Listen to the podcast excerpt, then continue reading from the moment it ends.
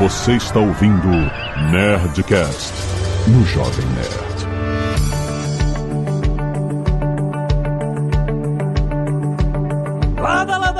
Nerds! Aqui é Alexandre Antônio do Jovem Nerd. Empresas são ideias fictícias, mas são feitas de pessoas muito reais. Que é Flávio Augusto, o Jovem Nerd começou muito rápido, eu nem pensei na minha frase hoje.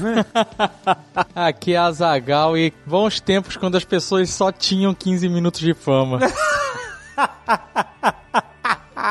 Coisa boa. Muito bem, nerds! Estamos aqui justamente para falar da fama. O empreendedor famoso, o empreendedor influencer, as relações públicas das empresas através das figuras de seus CEOs, de seus representantes, né? Isso muda muito o jogo, né? Por muito tempo as empresas sempre se apresentaram como entidades, né? Que são entidades, né? Grupos de pessoas trabalhando em conjunto e tal, mas, mas de tempos pra cá, né? A gente tem super celebridades no mundo da, das startups, das big techs, etc. E o que essas pessoas falam, as suas relações e tal, influenciam os mercados, influenciam a imagem da sua empresa pro bem e pro mal, né? A pessoa pode falar uma coisa muito legal, muito inspiradora, pode falar bosta, ser cancelado e tal, as ações cair. O que, que as relações públicas dos seres humanos da sua empresa pode fazer por ela?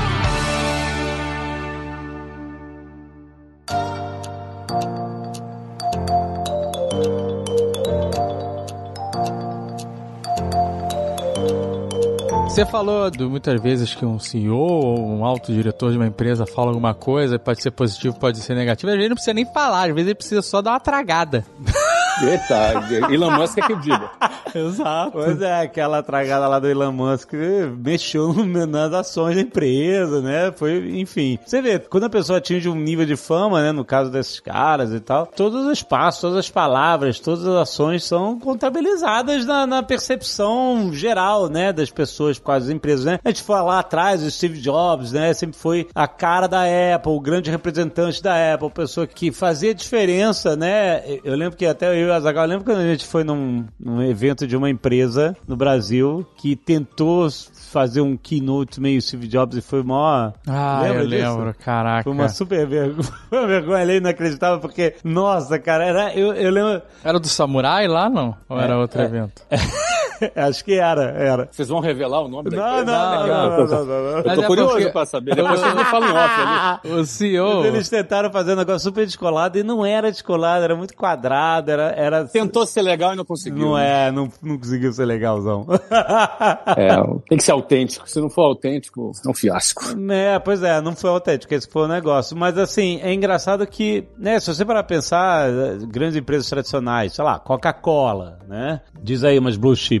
É, IBM... IBM, essas, não tem um ser humano, não tem uma cara de ser humano ali. É uma entidade, é uma marca, né? Aquela marca que está lá presente. Eu acho que as empresas que têm mais cara, que tem essas pessoas, elas normalmente, posso estar fazendo uma análise baseada em nada aqui, mas me parece são as de tecnologia. É, mas Porque você pensando sim. rapidamente, você tem Bill Gates, você tem, tinha Steve Jobs, você tem Elon Musk, você tem, Tem o Mark, né? Exato, Mark né? Zuckerberg. O Google ainda eles conseguem ficar mais low profile no Google, Sim. né? Mas, ah, mas assim, sim, é, é impressionante como existe uma, uma incidência muito maior de empresas. Ah, claro que a gente está falando de gigantes, mas empresas também grandes e médias e até pequenas empresas que têm os seus líderes e tal como pessoas, como figuras públicas, né? E, a gente queria entender, tipo, até o Flávio Augusto. Flávio Augusto é o cara que fala pra caramba, é, né? Tem geração de valor há tantos anos e tal. Mas é interessante porque, e é uma pergunta aqui, o Flávio começou e não existia essa posição, entre aspas, do CEO influenciador. Você começou o WhatsApp lá atrás, você era um vendedor que depois criou seu, seu negócio e passou a tocar e tal. Em que momento você deixou de ser só o executivo que tocava seu negócio, abria franquias, abria lojas, ia atrás de clientes, treinava equipes e passou também a ser esse cara que é um porta-voz que, que tá ali publicamente, porque antigamente até a, a imagem do porta-voz, né? É, Você, a gente tinha isso em cargos públicos, né? Presidentes, tudo, era tudo via através de porta-voz. Hoje em dia o presidente do, do país manda no Twitter as paradas, sacou? É? Não passa por esse filtro que era um porta-voz, né? Bate-boca, é, exatamente. Então, é, se se você for analisar, é, é, existe uma série de contradições nessa, nesse conceito, porque por muitos anos a regra, a boa regra do mercado era você não personalizar a imagem de uma empresa em ninguém, muito menos no seu CEO ou no seu fundador. Porque aquele cara poderia morrer, poderia fazer uma bobagem e colocar em risco a empresa. Então, a institucionalização das empresas era a prioridade. Como você disse ali, a Nestlé, a IBM, é. É, muitas dessas empresas nunca teve. Não tem cara. Tiveram Quem é a cara? cara? Não tem. Exato. Mas, por outro lado, com o advento das redes sociais, ou mesmo antes, quando você fala do Steve Jobs, por exemplo, que quando você dava antigamente, 30 anos atrás, o exemplo do Steve Jobs como sendo alguém que personalizou, que era o fundador, o criador, o mentor de um negócio e que aparecia trazendo para a imagem dele a imagem do negócio e até a partir de um determinado momento a imagem dele foi mais forte do que a imagem da Apple num determinado momento, muitos falavam assim, não, mas isso é uma exceção. Não, isso é uma exceção. Deu certo aqui, mas é uma exceção. Mas daqui a pouco apareceu o Mark Zuckerberg, que era uma outra exceção. Daqui a pouco apare... foram aparecendo o Elon Musk, foi uma outra exceção. E daqui a pouco você começa a ver pequenos empreendedores, empresários que são CEOs do seu negócio e tem ali 100 mil seguidores no Instagram e tem ali um, tem um canal no YouTube e ele mesmo toca o negócio dele e ele passa a ser aquele influenciador que alavanca vendas, que alavanca a imagem. Uh, e aí você começa a perceber que isso não é mais uma exceção. Ainda é minoria, mas não é mais uma exceção. A gente começa a perceber, e acho que muita gente já começa a perceber, que sim, existem riscos, mas existem benefícios também. Sim, se esse cara fizer uma bobagem, ele pode pôr, sim, em risco negócio, uma empresa. É, mas se ele fizer coisas legais, vai beneficiar muito a empresa também, não é verdade? Então, hoje, a gente começa a ver aquele influenciador que ganha um determinado público e depois ele funda uma empresa e daqui a pouco ele virou um empresário. Sim, pô, tem muitos. Muito, a, a, a, acho que um dos mais famosos do Brasil é a Boca Rosa. Boca Rosa. Era uma influenciadora que literalmente falava um close na boca dela, de batom rosa, e ela falava. Era isso. Era assim no início? Falava. Você tem, você tem várias pessoas, aí eu, eu citaria... E hoje ela é, porra, gigante. É, Adriana Santana, que também já é sócia de várias empresas. O Primo Rico, que começou como influenciador, hoje tem um grupo Primo, que é um negócio. Você vê que influenciadores que cresceram, que ganharam público, que ganharam influência, e que, de repente, essas personalidades na internet transformam sua influência num negócio e passam a lucrar com essa influência. Voltando aqui 12 anos atrás, assim, o que você citou, o meu caso foi exatamente ao contrário. Eu fui um empresário que criou uma conta numa rede social e que acabou se tornando um, um, um,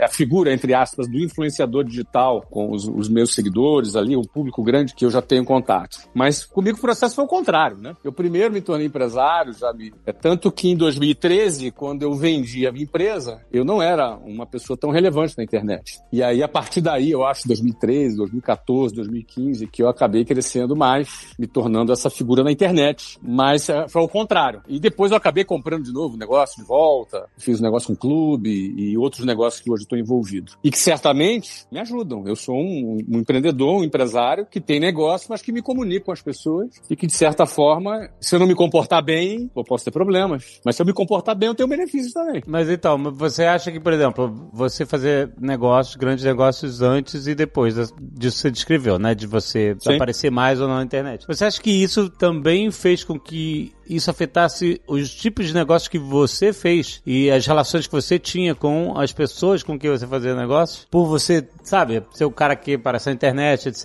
E, enfim, não é só o número, não é só o due diligence, sabe? Você acha que fez diferença? Olha, eu acho que faz, com toda franqueza, tá? Eu acho assim, é, se eu saio na rua e se algumas pessoas é, não gostam e se sentem incomodadas quando são abordadas, quando pessoas abordam, falam na rua. Eu não me incomodo, francamente. Sou bastante abordado quando eu tô Brasil, não me incomodo mesmo, não. Porque eu olho a big picture. Aí a big, e a, e a, e a big picture me mostra o seguinte: eu sou tão abordado por alguém num restaurante para tirar uma fotografia, quanto eu sou abordado por alguém que tem um negócio que quer fazer parte do grupo que me procura. Nós, por exemplo, adquirimos uma empresa que mais de 40 fundos participaram do processo. E eu entrei aos 47 minutos do segundo tempo, quando o processo estava fechado. Mas quando os fundadores da empresa souberam que era eu, falei, não, peraí, vamos ouvir o Flávio também. Marcamos marcamos uma reunião, eh, fizemos ali a reunião inicial, eu falei do meu objetivo. Quando acabou a reunião, os fundadores falaram assim: a gente pode tirar uma foto? Ah. Pode, claro. Aí tiramos uma foto pelo Zoom. Né? Pelo Zoom, a gente tirou uma foto pelo Zoom. Aí fizemos ali uma foto. E aí essa reunião gerou uma segunda reunião, uma terceira, uma quarta conclusão. Nós vencemos ali a concorrência, entre aspas, com mais de 40 fundos, estava meses trabalhando e eu em poucas semanas entrei. Fizemos uma proposta que não era inclusive a melhor, mas é a- na- na, na- avaliação dos fundadores, a gente agregava mais capital intelectual, mais smart money, é, e aí a gente fazia mais sentido. Mas eu acho que quando a gente estava fora, eu falei que eu queria participar do processo, na minha opinião, por ter sido eu, por eles me conhecerem, por eu ser uma figura querida por eles, porque era conhecida, eles abriram exceção para me ouvir. Talvez se eu fosse uma pessoa desconhecida, tivesse 20 vezes mais patrimônio do que eu tenho, talvez eles falassem, não, o processo já finalizou, a gente já tem duas aqui, finalistas, obrigado. Então eu acho sim que faz diferença. Tô falando da Escola Conquer, tá? A Escola Conquer que é um dos grandes fenômenos hoje, um edtech fenomenal, que desde quando a gente entrou nessa empresa já cresceu mais de 200% em um ano. É, é um fenômeno, essa empresa vai muito longe. Os fundadores dessa empresa são sensacionais, o Joseph Angel são caras espetaculares que tocam o dia a dia da empresa, são caras espetaculares, mas eram caras que acompanhavam geração de valor por anos. Então eu acho sim que isso pode ajudar também. Interessante. Tem um fator também, um fenômeno desse universo de redes sociais que você bem, observou bem. Essa imagem humana, né? a- o rosto de empresa não é algo que veio com as redes sociais, mas certamente foi exponenciado, né? Em muitos âmbitos diferentes, em muitos nichos até, que é, é, depois das redes sociais. Antes você tinha, né? Celebridades como Bill Gates, como o Steve Jobs, Steve Ballmer, todos esses caras eram, eram assim, o Steve Ballmer é mais conhecido pra galera de tecnologia, mas enfim. Mas com as redes sociais, eu acho que nasce um novo fenômeno que é algo que é um culto. Então existem algumas personalidades que são públicas, são conhecidas, mas existem outras que são cultuadas. O Elon Musk é um cara que, que é cultuado. O Steve também. Jobs, Steve Jobs. O Steve Jobs sempre foi, é. Mas o Elon Musk hoje era um cara E cultuado. o Steve Jobs é interessante porque é pré-rede social, né? Ele nem tinha presença em rede social. Eu não tinha, não, exatamente. Mas eu vejo que essa adoração, ela funciona da seguinte forma. Você lembra aquele ator de novela, que ele era cultuado também? Que ele era o cara, né, aquela atriz famosa que era cultuada? Porque o público, ele olha para aquele ator, ele se acha íntimo dele, né? Ele entra na casa da pessoa, ele frequenta a casa da pessoa. É, e, de repente, ele, o público começa a ter um- uma relação com aquele rosto, com aquela personalidade. E quando ele encontra ele na rua, ele, cara, ele se sente íntimo. Aquele cara não conhece aquela pessoa, mas ele acha que é como se fosse um brother, sabe? E daqui a pouco essa intimidade vai se transformando numa admiração de acordo com o comportamento dessa personalidade, com as realizações dessa personalidade. É, e ele começa a nutrir uma admiração. O que acontece é que antigamente isso acontecia numa frequência, vai, tinha o quê? Uma, uma matéria por semana num veículo de comunicação, era o quê? Eram quatro matérias, cinco, dez matérias por mês. Isso era o ponto de contato entre o público e aquela personalidade. Hoje, na rede social, você, o cara acorda de manhã e, e começa a conversar com um cara escabelado ainda. E mostra o que ele comeu no café da manhã e vai passear com o filho num parque e de repente vai lá mostrar a assinatura de um contrato milionário que ele está assinando. Ou daqui a pouco ele vem dar uma dica, dar uma, uma, é, um- algum conselho de negócios que, de alguma maneira, é algum conhecimento que ele está dando gratuitamente para alguém e aquela palavra, de alguma maneira, ajudou a pessoa. Então, ou seja, a relação é quase que diária, cinco vezes, seis vezes por dia. Daqui a pouco são os vídeos do cara que se replicam. No outro dia eu entrei no TikTok, que eu não tô no TikTok. Vocês estão no TikTok? A gente começou, não a gente, alguns canais. A gente tem um canal de unboxing, É, exato. que é o Desencaixa, e tem um canal de animações que a gente eh, tinha feito no passado e voltou agora com um patrocinador. Cortes do Nerdcast. Que é tipo um canal de cortes que chama é. Nerdcast Stories, É, né? Gente. mas no, no TikTok é só Nerdcast. A gente tem lá os, os- as animações. E tá indo bem, tá indo bem. Então, eu botei agora há pouco também, um, tipo, um canal de corte do Geração de Valor lá, com um assistente, né? Eu não, não queria mais uma rede social na minha vida e botei uma pessoa pra fazer, eu não tô lá. Mas assim, quando eu entrei lá e digitei meu nome, Flávio Augusto, eu tomei um susto que eu via 50 milhões de visualizações no- nos vídeos onde eu tô. 50 milhões de visualizações, ou seja, eu não, não tô lá, um monte de gente pega cortes do que viram Ah, sim. YouTube, do Instagram, postam lá e tá, tá lá, né? Tá lá. Eu tô no TikTok sem saber. Então, você vê que hoje é- é- essa, essa relação ela vai se multiplicando e as pessoas vão se sentindo íntimas sua, né? Elas, elas vão criando essa identificação. E aí não me surpreende que aconteça esse tal culto. E é, isso agora é bem verdade que isso sempre aconteceu. É, sei. A única diferença que aconteciam com atores, jogadores de futebol, e agora começa a aparecer também, funcionar também com alguns atores do mundo empresarial. Verdade. Isso, esse é o novo momento. E aí isso, uma empresa pode take advantage, né? Pode levar vantagem nessa situação, mas se o cara também fizer bobagem, aí ele pode se machucar. E eu já vi casos de. Até o Elon Musk é o cara que, que é mais, mais conhecidão. O culto passa a criar uma, uma constância de validação tão grande, né? Que daqui a pouco ele passa a se dirigir mais pro seu próprio culto. e ele é validado sempre pelo culto.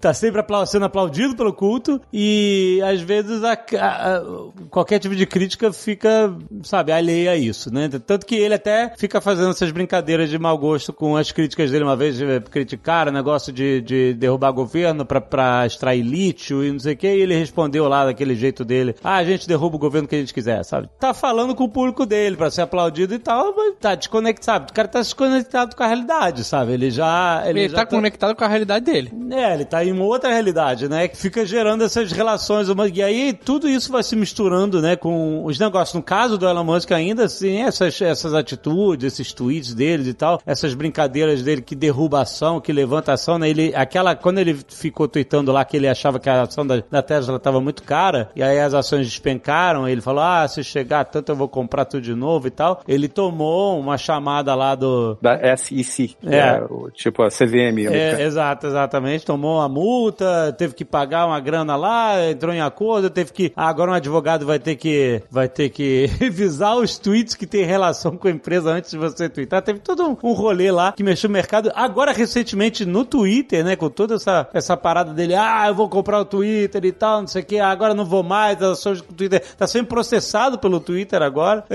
então. Mas, ah, sabe o que, que acontece? A gente tem que estudar também os efeitos na saúde mental de toda essa exposição. Aham. Eu não estou dizendo que ele está ficando maluco, né? Não estou dizendo isso. Mas para pra pensar o que que... Bom, vamos lá, cara. Você imagina um cara que vende o PayPal, vende a participação dele no PayPal, mete 180 milhões de dólares, tá? Então imagina o Nerdcast em Bahamas com 180 milhões de dólares. E o que ele fez? Ele pegou 100 milhões de dólares. Não, ele pegou 80 milhões de dólares e falou assim, cara, deixa eu agora fazer, pegar essa empresa aqui que vende kit. Sabe kit gás? Lembra lá no Rio de Janeiro, kit gás? Aham. A Tesla era uma empresa que vendia um kit gás, entre aspas. Ela, ela transformava o carro em elétrico. Ele, ele vendia um kit que trans, Era a bateria. É. vendia bateria. Então ele pega uma empresa que vende kit gás, entre aspas, e compra por 80 milhões de dólares e fala, cara, vou fazer os carros que vão ser bambambam. Bam, bam. Vou criar uma indústria de carros. Pô, meu irmão, o cara não é muito normal. Aí, não bastando isso, ele pega 100 milhões de dólares e fala assim, "Ah, vou, vou lançar foguete. Meu irmão, ele deu um all-in, um all-in com 180 milhões de dólares. Se desse errado a empresa, a Tesla, e a empresa de lançar foguete, e que por um lançamento não deu errado, que se aquele lançamento que deu certo tivesse dado errado, ele tinha quebrado, ele seria um Ike Batista americano, ele estaria na lona, quebrado. A própria Tesla quase quebrou, agora há pouco. Foi salva aqui pelo gongo, entendeu? Então, assim, um cara desse que não tem um mínimo de senso de,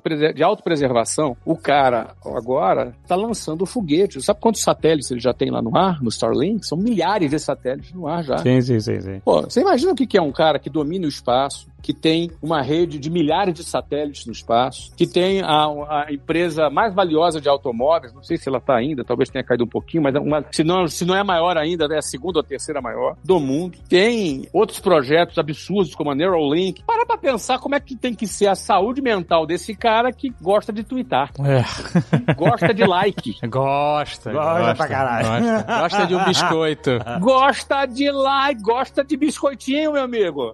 Gosta de biscoitinho. Biscoitinho, isso aí. O cara tem dinheiro pra comprar a fábrica de biscoito, mas ele gosta de ganhar biscoito, mano. Não, ele queria comprar a fábrica de biscoito e depois falou que não queria mais, né? É, o Twitter é a fábrica de biscoito. Exatamente.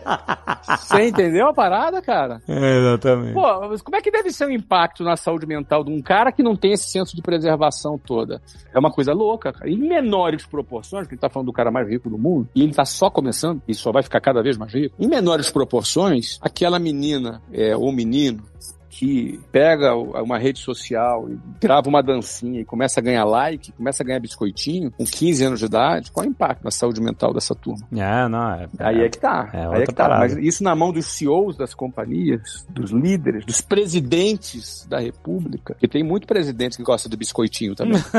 gosta de um biscoitinho, entendeu? Então, meu amigo, esse é o novo. Bem-vindo ao novo mundo, né? É isso aí. É outra dinâmica, totalmente diferente. Precisamos de mais psiquiatras.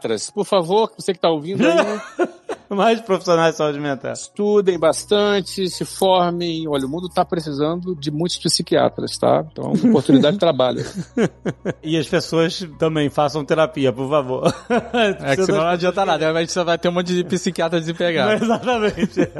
É, realmente é um, é um fenômeno que tá em todos os instantes, como você falou, tá desde o adolescente que tá fazendo dancinha e tal, até as pessoas que estão, né, conglomerados globais, internacionais e tal. Todo mundo tá nesse mesmo barco, né? E isso é um experimento é, novo, né? É, assim, esse nível de alcance, porque antes você tinha o mainstream, que era por onde é, as pessoas recebiam, né, as informações, comunicações, a- as palavras, né, de empresários e empresárias que decidiam se tornar figuras públicas. Mas hoje, com as redes sociais, etc., cada um tem o seu microcosmo, né? E as pessoas têm o alcance de chegar nelas diretamente, né? É só ela ler lá na timeline e resolver responder, que antigamente era absolutamente é, era inviável, não existia uma comunicação direta de, sabe, de, de milhões de, de seguidores, etc., com a pessoa que tá lá, com o influenciador, influenciadora, a pessoa que tá se expondo, né? E as empresas e por exemplo, as pessoas que, certamente, como você falou, há muitos benefícios em, em você expor a face humana de uma empresa. A primeira é empatia, as pessoas podem é, sentir, ah, essa pessoa, ela, pô, tem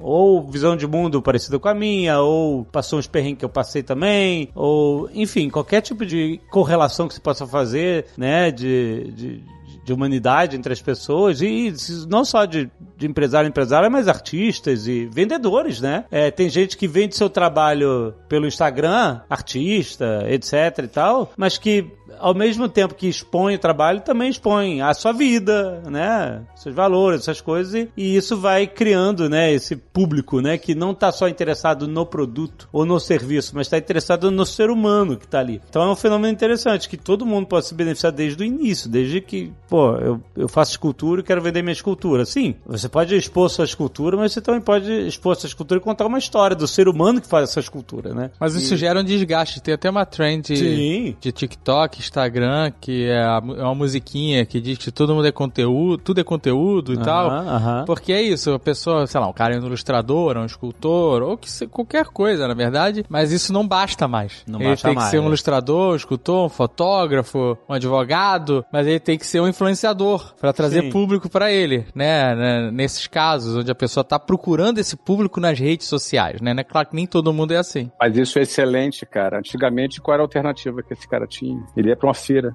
Ia montar uma barraquinha. Ia pra uma feira, isso aí, isso aí. Você entendeu? Cara, e hoje a feira dele é o celular dele. Na realidade, só, só mudou o meio e, e- ficou mais democrático. Porque hoje, cara, ó, o Luva de Pedreiro. Quando é que o Luva de Pedreiro ia estar ia, ia tá vivendo o que ele tá vivendo hoje? É, não, sim. Sei lá, acho que 20 milhões de seguidores, eu acho. Sei lá. Não, e a gente acabou de ver isso lá na Comic Con, Azagal. Quando a gente vai lá na Comic Con em San Diego, a gente acabou de voltar de lá. Lá tem um monte de artista expondo seus trabalhos de vários tipos, né? Tem ilustrador, tem pintor, tem escultor, tem um monte de coisa. Tá todo mundo ali nas suas barraquinhas, né? Claro que tem gente que tá no corredor mais- movimentado, tem gente que tá no corredor mais no fundo, etc. Mas de qualquer forma, a gente viu alguns casos, tipo assim, por que que uma barraquinha tava cheia de gente e outra tinha menos gente, entendeu? É, e eu não tô falando de algum artista famoso. Tinha artistas famosos lá, mas, mas a gente tem os artistas que a gente, sempre que vai lá, eles estão lá. Mas por quê? Porque esses artistas criaram um relacionamento online, através das redes sociais, etc.,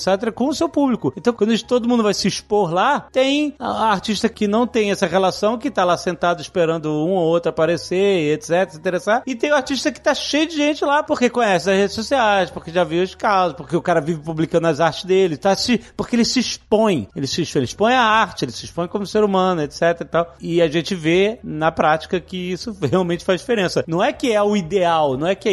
É, o, o fenômeno é esse. É, as pessoas que se expõem, etc., elas cavam esse benefício de se conectar com mais público, etc e tal. Mas repito, de novo, é, só mudou o meio, sempre foi assim. Só mudou o meio, exatamente. Sempre foi, é, exatamente. Só mudou o meio, sempre foi assim. O cara ia para um grupo de networking, ah, ele conhecia a pessoa, trocava cartão. Hoje em dia ninguém troca cartão, troca arroba. Exato, é isso aí. Arroba do Instagram. Então, os meios mudaram. Agora, descentralizou. Saiu o poder na mão de uma grande emissora e descentralizou agora para cada celular a sua própria emissora. Se você for interessante, as pessoas vão te assistir. Aliás, é o seguinte, como é que foi que o jo Jovem Nerd ganhou espaço e cresceu? Porque existia internet. Ah, é. Exato. Se é verdade. internet, você vai fazer o quê? Você vai comprar um horário na, na, na, na Bandeirante?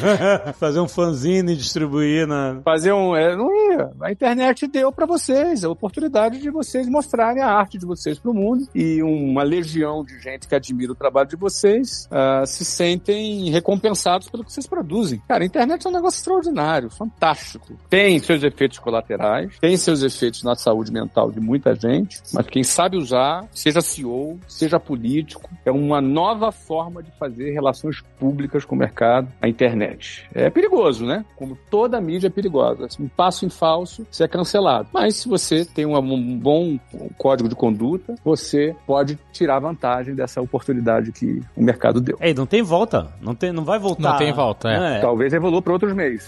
Tá, exato, exatamente. É. Mas a lógica agora, daqui para frente, é essa. Exatamente.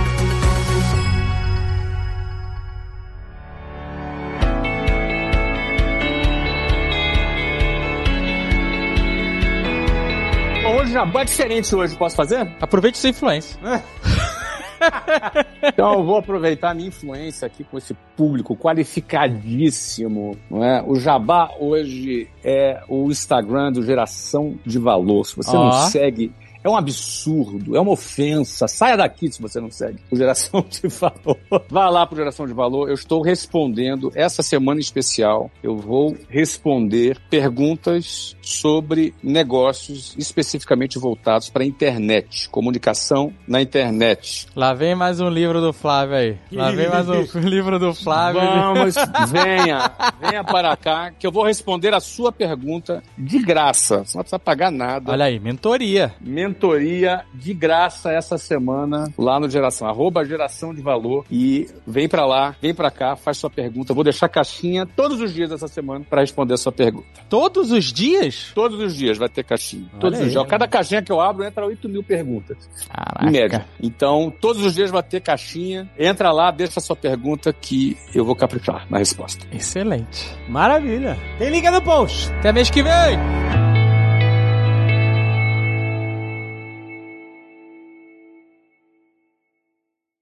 Este Nerdcast foi editado por Radiofobia, podcast e multimídia.